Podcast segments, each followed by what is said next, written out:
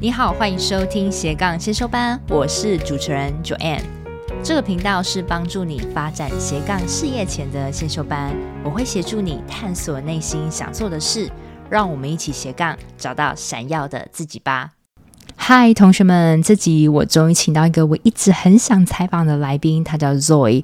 我相信应该很多人在经营自媒体的话都有听过他。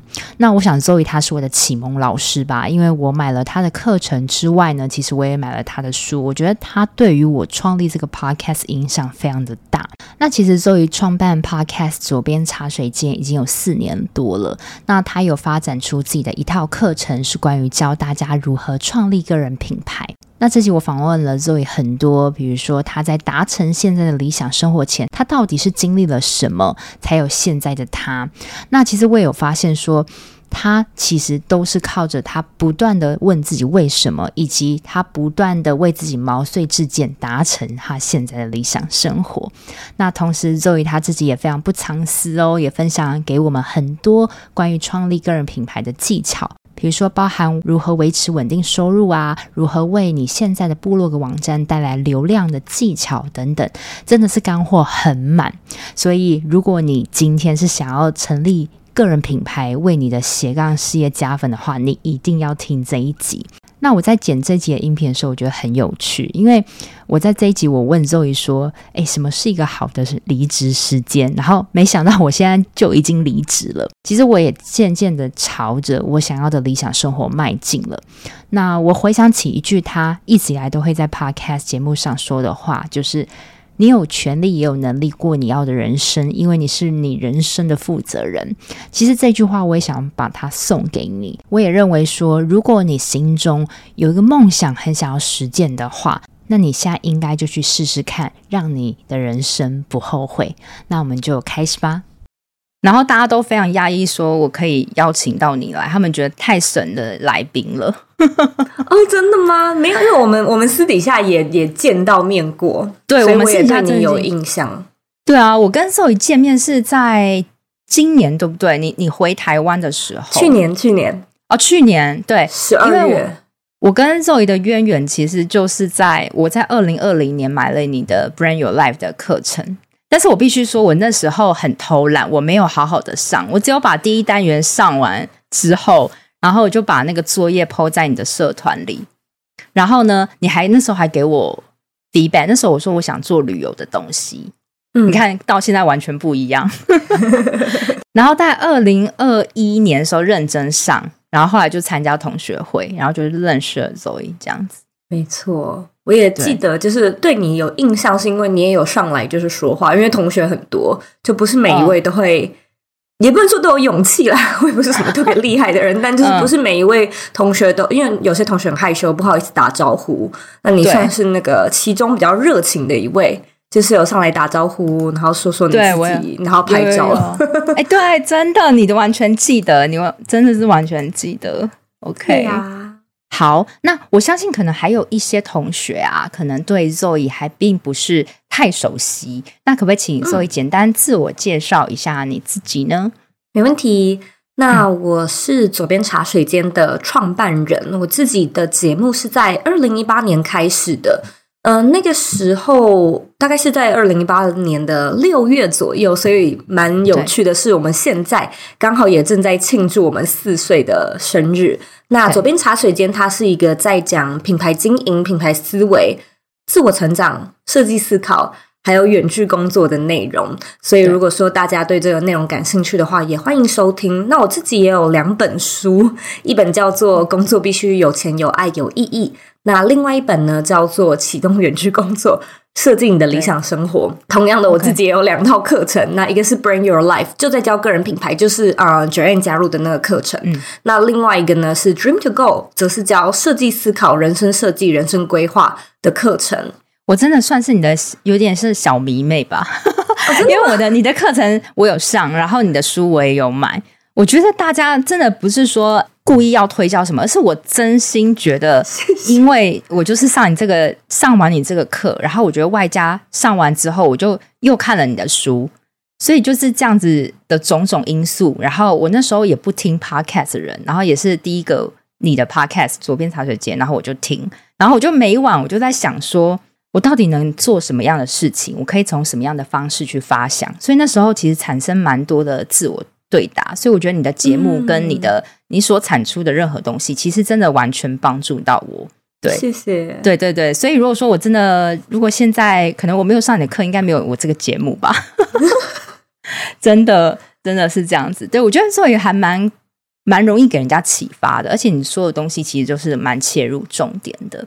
对，嗯、那我们来谈谈，因为我知道说你一直想说，哎，打造一个理想的生活嘛，就是在你的。blog 啊，然后你的你的网站啊，很多地方你都说你是希望可以让大家都达成一个理想的生活，所以我在开头很想问 Zoe，我知道你每次在来宾要结束之前，你都会问说你他的理想生活是什么？但是我想要在开头就想问 Zoe，对 Zoe 的理想生活吗？对，有没有现在算你的理想生活吗？我觉得我现在的生活真的算是我理想中的生活，就是时间也自由，嗯、那经济也稳定，然后也。做着自己热爱的事情，所以如果真要说的话，我觉得真的可能就是有钱、有爱、有意义，就是 用书名来贯穿。但是我自己也觉得，嗯，嗯，我觉得理想生活，甚至说是幸福，好了，它是一种选择，甚至可以说是一种能力。你也可以把它说成是一种习惯。所以这些东西一样，它都是可以培养的，那它是可以做选择的。可是我觉得在生命中，并不是你时时刻刻都可以意识到，就是你是你人生的负责人嘛。所以我一直觉得说，嗯，对。所以我一直觉得说，就是这句话听起来很老套，然后每每次节目的结尾都要讲，也太陈腔滥调了吧？但真的就是，你如果说在遇到任何的情况，你都能够去觉察到，诶，其实我的生活蛮理想的。我过得蛮幸福的，你就会发现你无时无刻都活在理想生活里。对啊，但是我觉得还蛮蛮讶异，因为 Zoe 那时候我我有去看了你的书嘛，那其实你当初其实也不是马上一触可及的，就是达成像现在这样的理想生活。你可不可以跟我们谈一下你的背景？就是你是怎么从？我记得你之前还有还有正职，然后后来可能做 part time，对吗？兼职着做，然后到后来就是在美国，然后有一份我们大家都非常向往的远距工作。那这一段路可以跟我们分享，是你怎么一一然后去办到它的？哇，这段故事很长，但我觉得开头可能可以先从高中说起。就我觉得，高中是一个我人生很大很大的启蒙点。就我也有在书里面讲到，那段时间算是我的黑暗时期，就是我自己不想要念书，然后我甚至是不想要继续念大学的。所以也因为这一个，就是在学生时期的学业上成绩上面的受挫，让我蛮早就开始思考说。如果我不继续做我的职业，也就是学生，嗯、那那我要做什么？那我可以做什么？这样子哦。可是那时候才高中嘛，所以当然就是家里还蛮反对的。所以嗯、呃，我们找到了一个折中的方式，就是他们还是要我去念大学。不过呢，我大学就是去念夜间部，那呃白天就去工作。嗯、所以我等于说找同才四五年的时间哦，因为我夜间部嘛，所以我大学念五年。等于找他们五年的时间进入职场，所以我觉得我的开端比较早，就是因为这个大学念夜间部的关系。嗯、那我大概到了大三，我就因为我每天都就待办公室嘛，就是办公室早八晚五下班之后去上学，上学就是从晚上六点到晚上十点的上学。那我就蛮早就有意识到说，这不是我这辈子想要的模样，就是我没有办法想象。对啊，因为我就觉得说，我毕业了会继续是这样的生活啊，就是已经很很固定了嘛。那我我马上就知道，我不想要继续当办公室的员工。有什么样的方式可以嗯支持自己的经济能力？然后有什么样的方式可以做自己喜欢的事情？对对，甚至不用受地点的限制。所以等于说，我大二大三就开始。搜集资料，我就开始在看，哦、开始在想，那那个时间点，啊、呃，但是那个时间点，我觉得蛮有趣的是，它也没有流行所谓的 digital nomad，也没有，就是数位游牧这个东西都还没有起来。什么在家工作，你看到的都是呃代工手工艺，对 在家里做家庭。我知道，我曾经有 Google 过说什么在家工作，然后就一堆有那种团购的，也有，还有在家做一些包装的，就是很像家庭打字人员。对。你知道，对对对对对，就这些我可以查的我都查过了，只是我都觉得就是不不 legit，就是不是我想要的、的项目这样子。对，那我那时候在我所就是我能够知道的认知里面，就是 SOHO，就是 SOHO 最接近我想要的模样。简单来说，就是接案嘛。嗯、那因为其实我高中跟大学我都是念设计系，所以我觉得我也幸运。所以设计师嘛，你就是蛮可以去找案子，那就是设计 logo 啊，设计 menu，然后到后来我设计网站嘛。哦，所以这些东西我。开始接触了之后，觉得我喜欢，我真的蛮喜欢的。我喜欢就是自己去、嗯、呃拜访客户，我们约在什么咖啡厅，他跟我说他要什么样的设计，然后我提案给他，然后我们谈价钱。就是我很享受这一整个过程，跟我自己嗯、呃，可能之后继续待在咖啡厅去完成这个案子。嗯，嗯但是，嗯、所以我那时候其实马上我的想法是我大概就会继续做下去了，我可能甚至会做一辈子。Okay 那嗯我那时候的想法是。我觉得我很喜欢这种独立作业的感觉，我可能也会创业，嗯，有这样的一个点子萌芽。可是我觉得那时候是就所谓的创业的认知是大概就我开一个设计小工作室，顶多就自己的设计工作室，大概就这样子。但因为那时候其实是大学生嘛，所以很很现实的就是，我马上面临到了案源不够、收入不稳定的这件事情。很现实。嗯、对，所以我又马上的，嗯，就是你知道，你我还要到处打工，就是在我接案的过程中，我到处打工，就像什么接接一些奇奇怪怪的案子啊，电话访问啊，嗯、或者是发发传单，就这种事情我都做过。可是其实就是这一条路上，我就是不断的在想怎么解决。嗯就是这里有一个问题，我很想解决。那什么样的？所以我开始问人，我开始看书，我开始查资料。对，对那后来我就发现说，其实国外的所谓 remote worker 这样的一个生态，算是还蛮开始渐渐稳定。嗯、那时候大概是二零一五、二零一六年左右。哦，所以国外真的比我们早好多。对他们，因为他们也有。应该说，就是这是一个科技业带起来的趋势嘛，因为他们有他们有资源可以让员工去这样试，所以我那时候就想说，那如果一呃硬是要锁定的话，搞不好在台湾的外商跟新创公司是有这样的机会，就是说我是一个 full time employee，嗯，但是呢，我可以 work remotely。嗯，所以我花了很多时间就是找工作，那后来也算是虽然跌跌撞撞，不过也蛮幸运的，就是有找到。所以你问说就是怎么开始，这个算是另外一个开始的契机，就是 OK，终于找到了一份啊、呃，第一个远端工作是，它也没有到全远端，它是一个礼拜大概一天到两天的时间，我会去咖啡厅。然后，嗯，嗯去咖啡厅或者在家里工作。那那是一个在台湾的新创公司。那在那间公司做了一年之后，我找到另外一份是韩国的新创公司。嗯，那因为那间公司是在韩国，嗯、所以就等于说我大部分的时间，应该说从头到尾啦，我就是在家，我没有去，我没有搬到韩国这样子。对，那也是在那个时间点，就是。自己人生也发发生很多很多变化，包含我自己去旅行，嗯、然后认识了男朋友，跟他搬过来这边，嗯、到后来结婚，这边就是美国嘛。哦、对对对，所以呃，我其实觉得蛮有趣的是，韩国那份工作陪伴了我三年，也就是说，嗯、呃，我在就是到了美国，然后在这边可能一开始没有办法工作，因为身份的关系，然后到后来就是开始要找工作不顺利。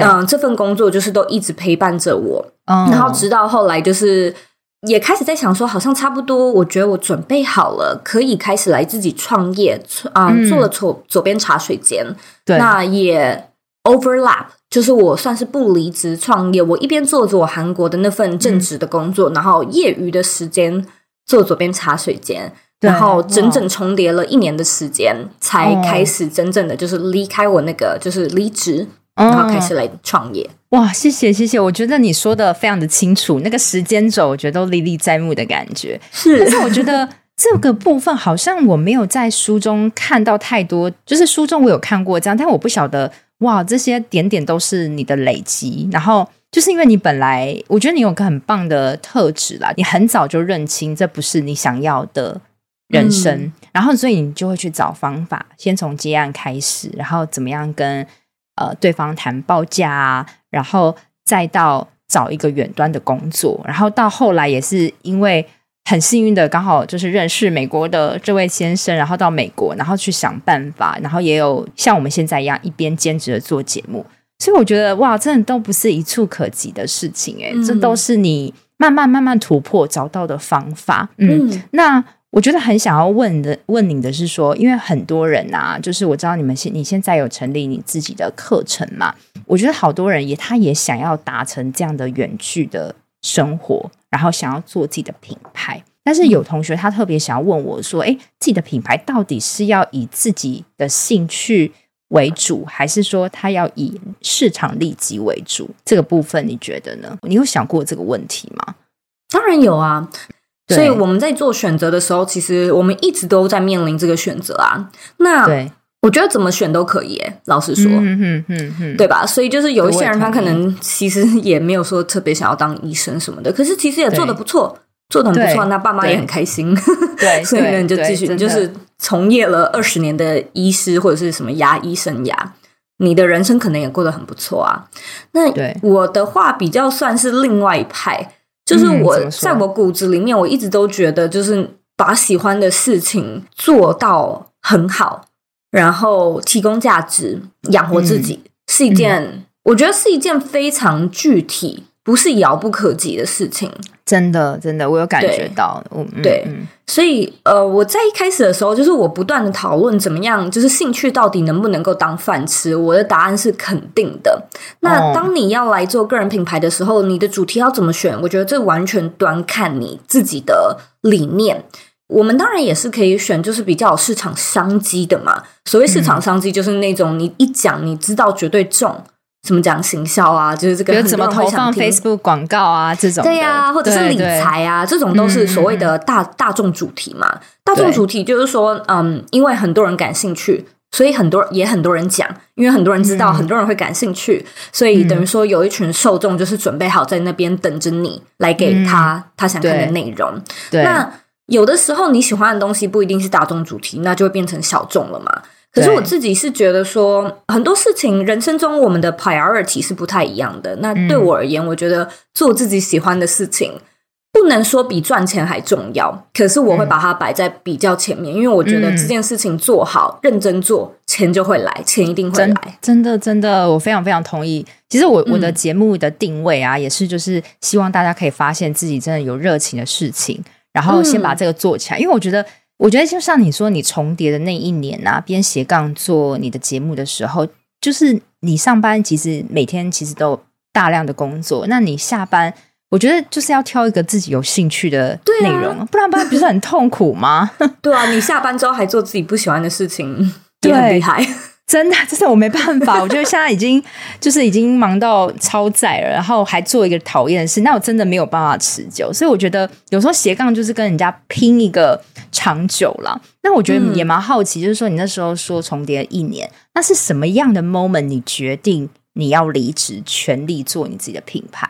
我觉得有时候我其实我现在也卡到这一这一点，不瞒你说，就是我也觉得好像到一个转换点了。那你你那时候是怎么评估的？完全就是因为经济的考量，哎，嗯，就是我觉得我做事也算是蛮谨慎、蛮实际的。其实我在呃经营左边茶水间半年，就只有六个月的时候，我有一个转捩点，是我开始靠我自己的，就那时候很流行知识变现嘛，所以我自己就是也靠线上课程跟嗯，就是一些网络上的内容有一笔钱。那我那时候就想说。这是一个契机要，要要转吗？就是要要辞职吗？只是我懂，我是真的有坐下来，就是算说，OK，我这笔钱可以维持，就是可以活几个月。如果我没有那个韩国的工作的话，嗯、那算一算之后，我就觉得我的获利模式应该要再 run 一下，我应该要再就是嗯，再测试一下。那那个时候，我的选择其实是把那笔钱先拿去投资一些设备。就我开始的时候，其实设备都烂烂的，就是没有什么很好的器材这样子。嗯，所以半年了，我投资一些嗯器材跟设备。那我是先把韩国的那间公司转为 part time。那虽然我的正职的薪水也减半了，没有错，可是我可以花更多的时间来经营左边茶水间。那你说，就是一年之后嘛，就是到了真正整整一年我才离职，也完完全全是因为在那个时间点，我就是又继续 run 了我的商业模式。我等于说算是蛮笃定，我蛮肯定，我接下来的收入是可以超过我韩国每个月的正职的薪水，我才离开的。哇，真的是有步骤的耶！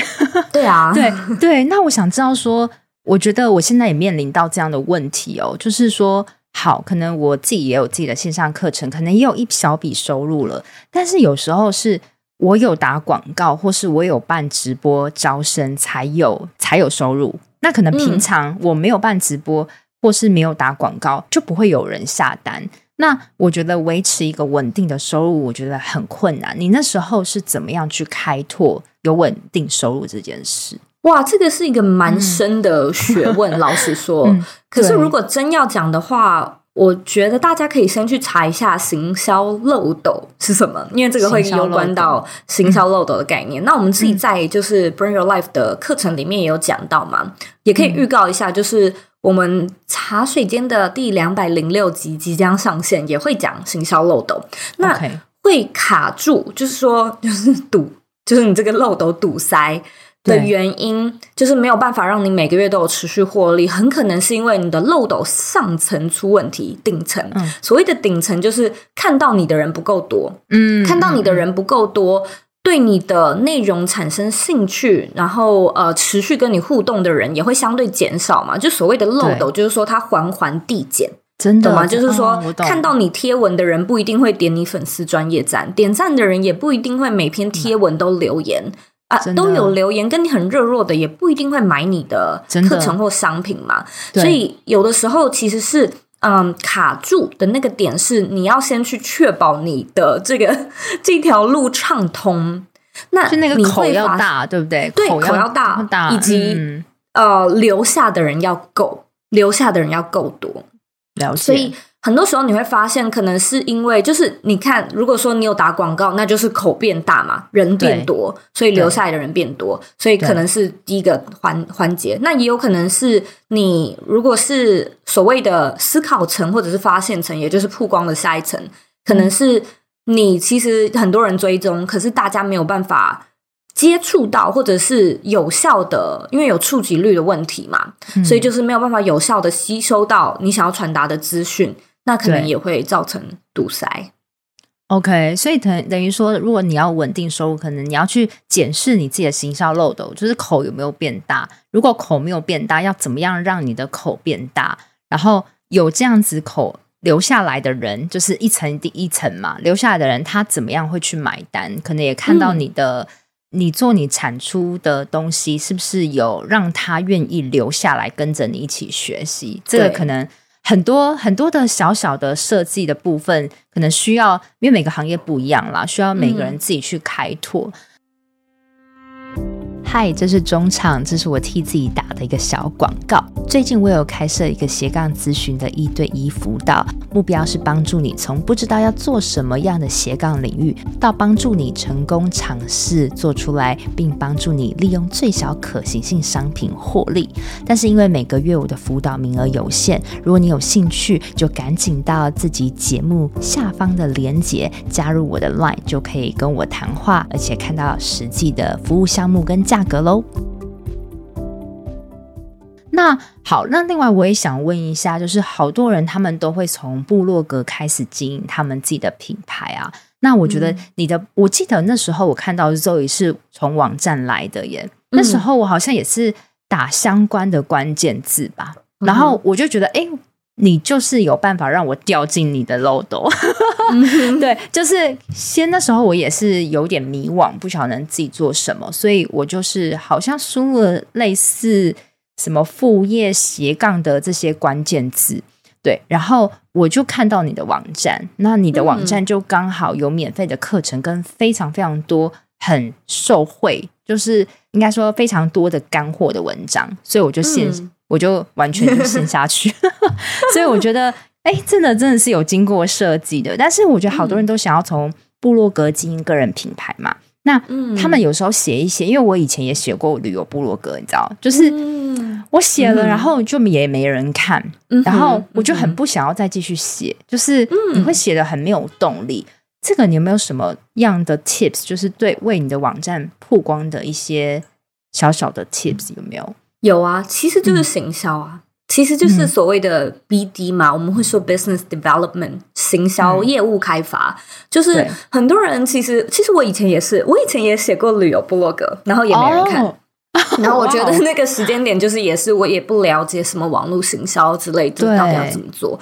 那我们其实蛮多时间是很一厢情愿的觉得，哦，我做完我的工作了，我的工作就是做完这支影片，录完这集节目，然后写完我的旅游部落格。的文章，然后把它投出去，我做完了。可是其实那真的只是一小部分，那真的只是非常小一部分的工作项目而已。后面的内容其实才是最主要影响到你会不会被看见的重点。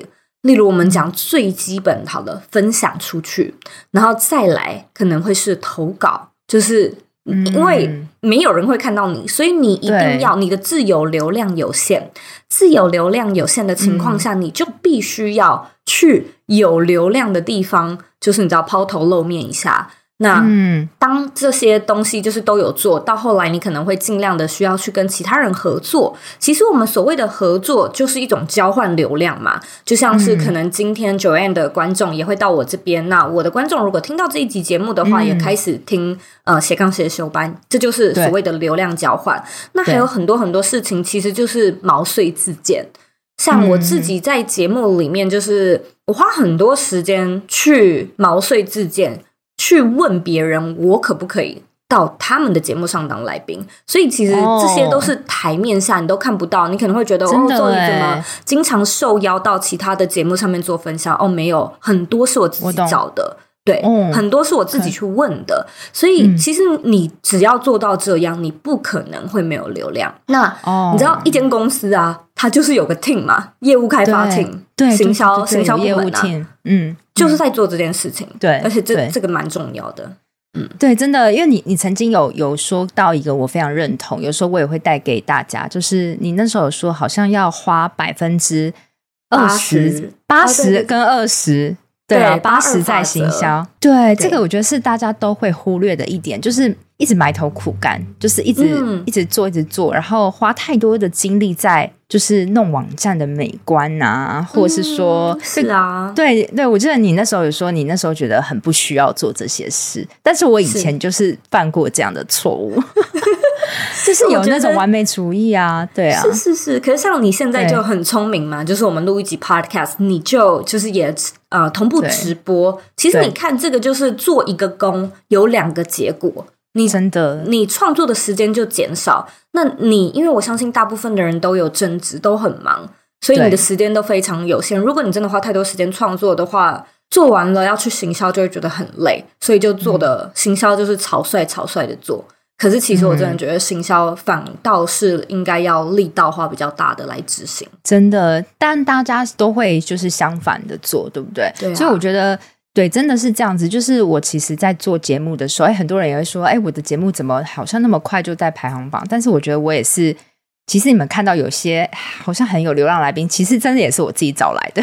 嗯、对，嗯、比如说像 Zoe，我也是主动联系你的嘛。对，因为如果我今天没有毛遂自荐，我就是一个小节目自己闷着做，其实没有人会知道我。所以是我觉得，对，我很赞同你说的，就是多去曝光你自己，可能跟可以跟别人做一些合作。然后我觉得还有投稿的部分，你那时候是，嗯、其实我我有发现你有在有一些。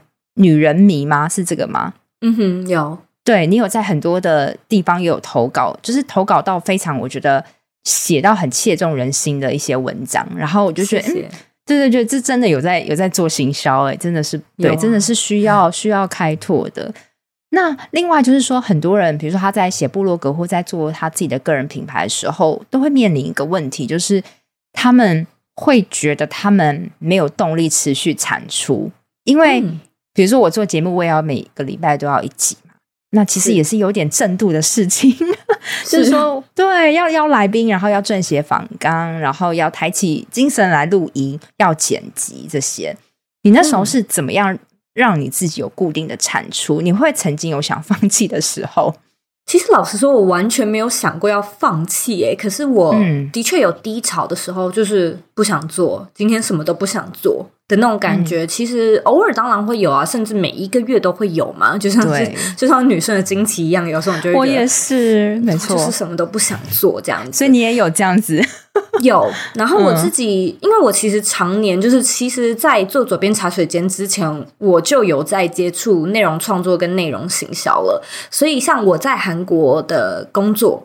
跟我在旅游新创的台湾的那间工作，我都有在接触内容行销，所以我知道所谓的 prep 就是提前准备跟提前计划的重要性，嗯、就是为了防止你有的时候出了什么意外，或者是突然不想做。因为公司还是需要 run 嘛，嗯、所以嗯，嗯，我几几乎就是用同样一模一样的方式来经营我自己的品牌。那在我身上，我其实也像大部分的创作者，甚至是艺术家，我会有灵感乍现，就是灵灵感涌现，我会有，我也会有灵感干枯的时候。嗯、所以我自己会有一个方式，是我在有很多很多灵感，很有感觉。你知道，有时候你会很有感觉。对，我在那个时候，我会故意做很多。就是我会一次做很多，哦、那这样子就可以让我有的时候可能没灵感的时候，至少有一些所谓的库存。那嗯，我自己就像现在我们是六月嘛，其实我的节目大概已经策划到九月，就是我蛮常会事先先录好，我还蛮喜欢事先先看接下来就是你知道下半年 下半年运势没有，就是下半年会发生什么样的事情嘛，嗯、所以你可以提前规划，那我就会知道可能。我们六月会忙，就是 Bring Your Life 的大型的活动，然后可能七月的时候，我们自己又有新的 program 要 launch。那也许八月会有什么？也许我们会开什么什么样的计划？九月要干嘛？十月要干嘛？那年底又要干嘛？所以我其实会用这样的方式去知道说，那因为那个时间点会发生这些事情，我来宾可能希望找哪一类型的来宾？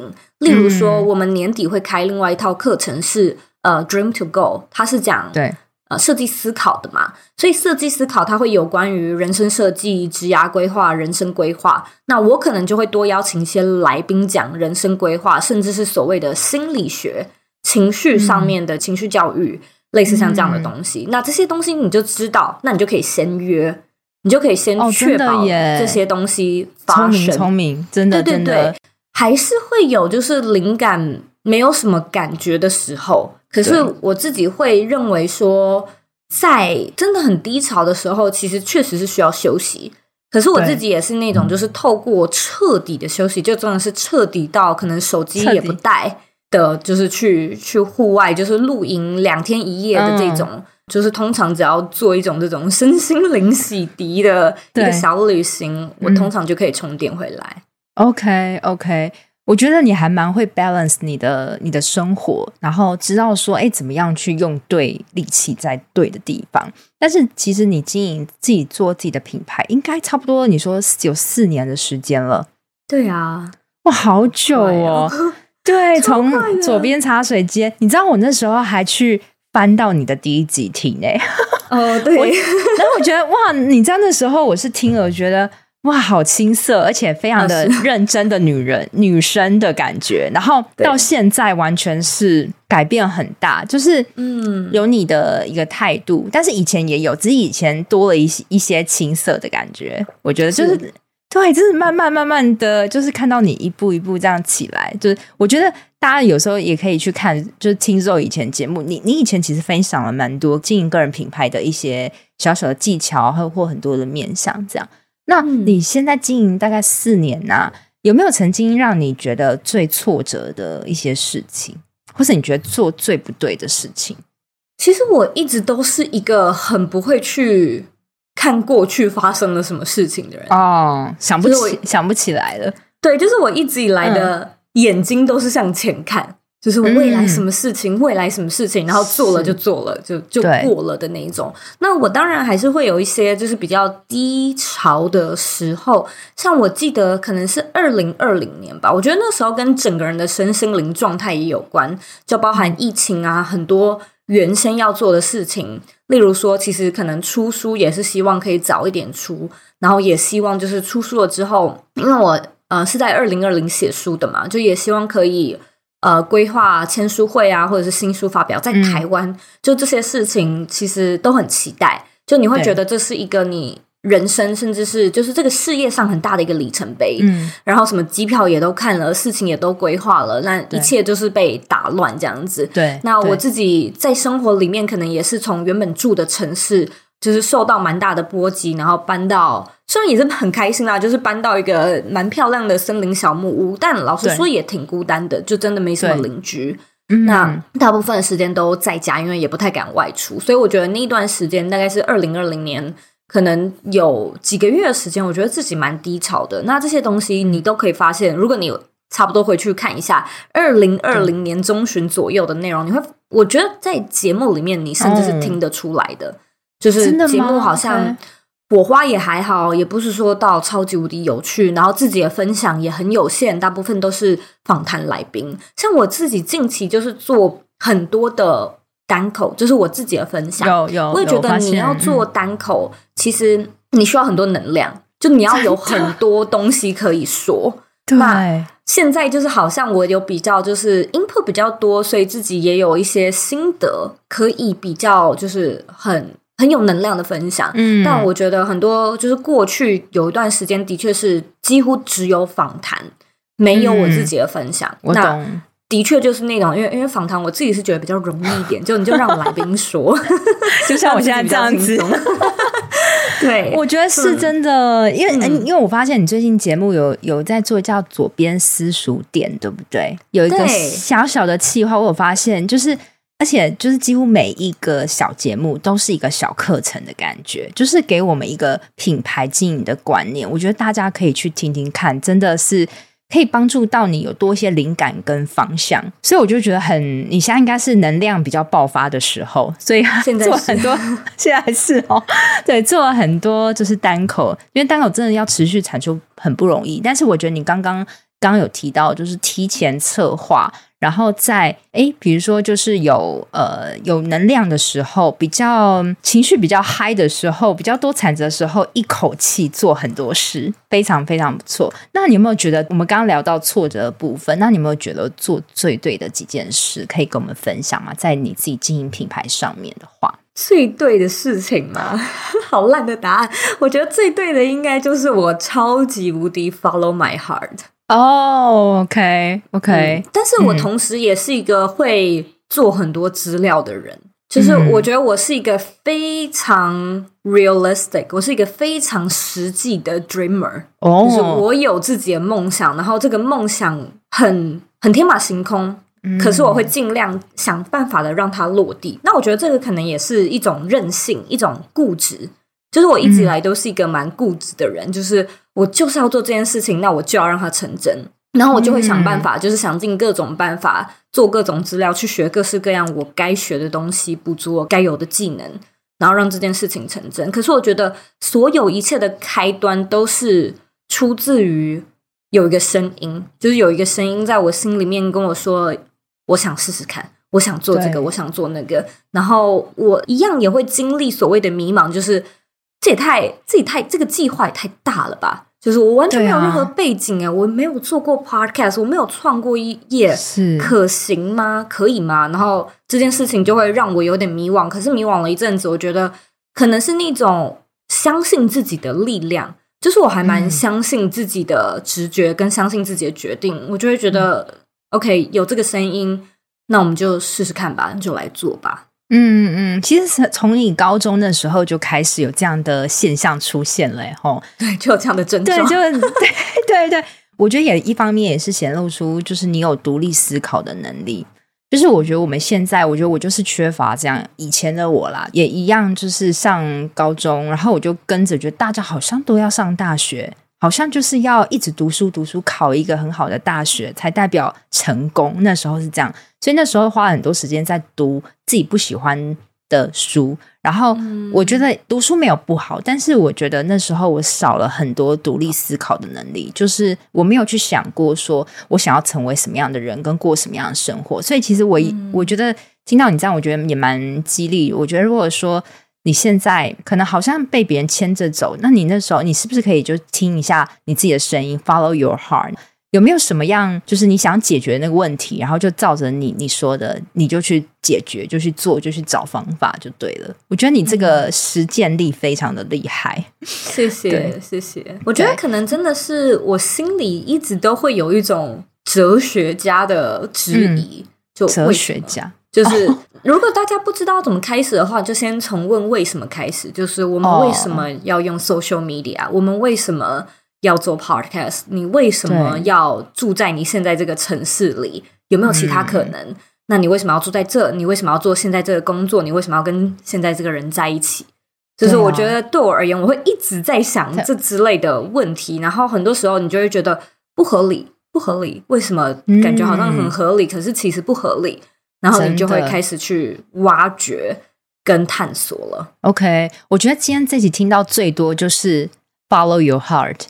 因为我觉得这整段的过程就是一直在显露出说，你就是 follow your heart，然后你就去做，然后就去找方法。那有时候你会觉得很可能很羡慕说，哎，别人大家都过着好像远距生活很好，但是没有发现说，其实这一过程也是你当初也是不知道怎么开始，先从接案开始，嗯、慢慢去找方法，啊、然后觉得哎，新创公司比较能达到这样的远距，然后去找这样子的公司在。坚持的做到后来，坚持的做 p o c k e t 然后到后来，哎，你觉得你已经有办法放掉你的正职，然后全心投入的事业？我觉得今天就是带给我们非常多很正能量，就是看到你起步的过程，好感动。谢谢，谢谢。对对对，我真的很想要大力的帮那个 Zoe 推荐他的那个 Brand Your Life 的课程。哦，谢谢。真的真的，我不是说特别要宣传，而是我真的自己上过，然后我觉得很有用。我觉得还蛮蛮多人就是持续看到现在，代表我们今天应该有有些有价值的分享吧。谢谢。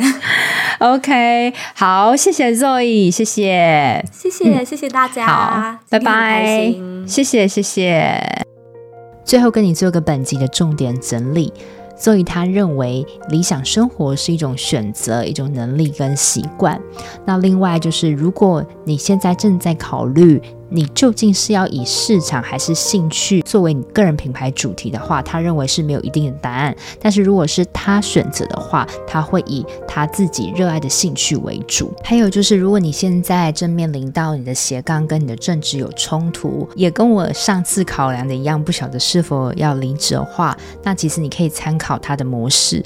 他那时候是先在斜杠赚了一点钱之后，先去投资买一些器材，然后他把全职工做转为 part time 去做，后来不断的改良商业模式，然后非常笃定说，诶，之后的商业模式的收入会超过正职，所以就离职。那当然每个人的状况不同，当然离职都需要些勇气，也需要非常审慎的评估。那另外就是个人品牌都会面临到一个问题，就是如何要稳定收入。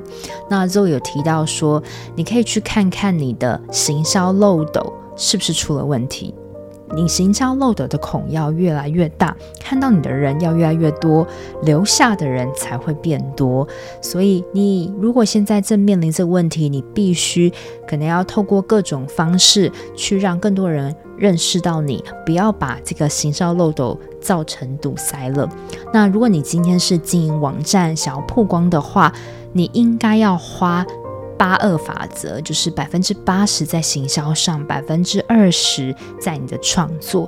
多行销，多分享出去，多投稿，跟人合作，或是交换流量，甚至是主动毛遂自荐，都是非常非常必要的。那如果你今天是内容创作者，你也一定会面临灵感枯竭的时候。那你可以多提前准备，提前企划，然后在你很有感觉的时候，先做很多的事情，以便你以后突然很累不想做的时候，你至少都还有库存。那你如果经历了低潮的时候，你也别忘了要让自己彻底的休息。最后的最后，Zoe 说，他目前为止，他觉得做最对的一件事就是 Follow My Heart。其实这个我也非常的同意，就是我做这个节目到我现在所做的每一件事情，其实我都是非常了解自己，知道我是适合走这一条，我应该要做这一条。我也希望大家不要被太多网络上的人告诉你该怎么做，所以就怎么做，而丧失了为自己独立思考的能力。希望这集对你经营个人品牌有帮助喽，拜拜。我都会固定在每周二早上上架我的节目。希望收听的你都可以找到让自己闪闪发光的热情事业。另外，我有个 Facebook 私密社团，叫做斜杠先修班，里面会有学员的交流跟斜杠资讯的分享，欢迎你加入。你现在在通勤的路上吗？不管你正在做什么，我都很感谢你花时间收听我的节目，而且听到了最尾声。希望我的节目对你人生启发有帮助。如果你喜欢这集，很希望你播控帮我到 Apple Podcast 留言评分，这对我来说是最大的创作动力。非常感谢你，我们下周见喽。